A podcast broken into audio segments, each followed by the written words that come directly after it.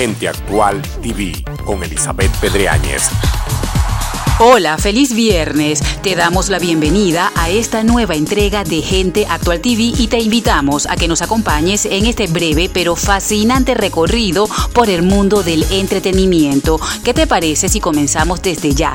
Así que acompáñanos. Iniciamos comentándoles que Italia se ha volcado para despedir por todo lo alto en un largo adiós a Rafaela Carrá, una de sus artistas más queridas y una de sus mejores embajadoras.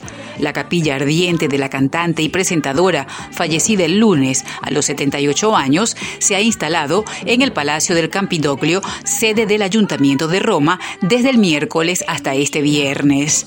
El cortejo fúnebre recorrió varios puntos de la ciudad y estuvo arropado en todo momento por los aplausos y los vítores de miles de seguidores que, pese al calor sofocante de estos días, salieron a las calles para despedir a su adorada Rafaela Carrá, aún conmocionados por la inesperada noticia de su fallecimiento.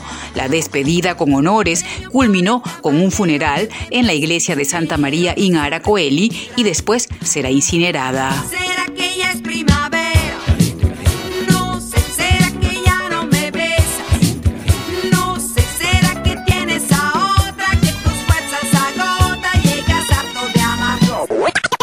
Seguimos con noticias del mundo del entretenimiento y continuamos recorriendo la historia de las diferentes ediciones del Festival Internacional de la Canción de Punta del Este, donde a través de la música las fronteras desaparecen.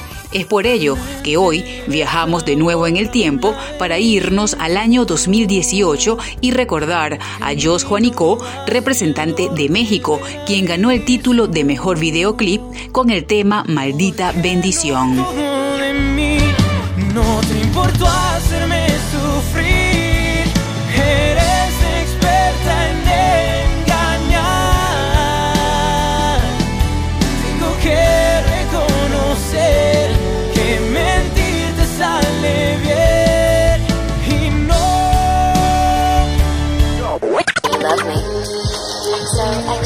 Y finalizamos contándoles que igual de lujosa y exclusiva que antes, pero mucho más diversa, así regresó este jueves por HBO Max Gossip Girl, la famosa serie sobre los enredos de unos jóvenes tremendamente ricos de Nueva York y que ahora cuenta con la actriz latina y transgénero Sion Moreno como una de sus protagonistas.